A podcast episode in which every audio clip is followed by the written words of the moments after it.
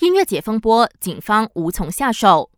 英国乐团在我国表演做出不雅行为后，政府立刻下令取消一连三天的音乐节，牵连多个无辜单位，但警方却没有对付真正的肇事乐团，引来外界批评。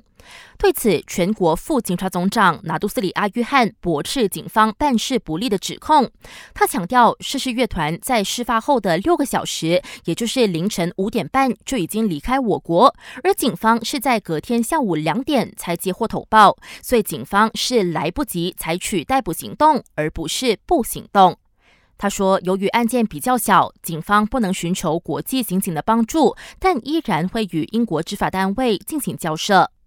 另外，针对击打看守大臣拿杜斯里穆哈默沙努西声称，警方早在半年前就蓄谋要逮捕他一事，阿约翰反驳这根本是无稽之谈。因为沙努西涉嫌侮辱雪州苏丹是这个月十一号发生的事，而警方是在接获多项投报后，在十八号将他逮捕并提控上庭，一切都是根据案件的发展。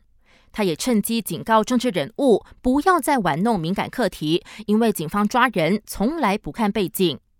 同样的，反弹会展开逮捕行动，也不会理会身份。三名巡逻警日前在槟城大山脚向一名违法的摩托骑士索取三千令吉作为放人条件，不料最终遭到举报而被反贪会逮捕，并延扣三天驻查。一旦罪成，刑罚是贿赂金的五倍或一万令吉，以及监禁不超过二十年。感谢收听，我是维言。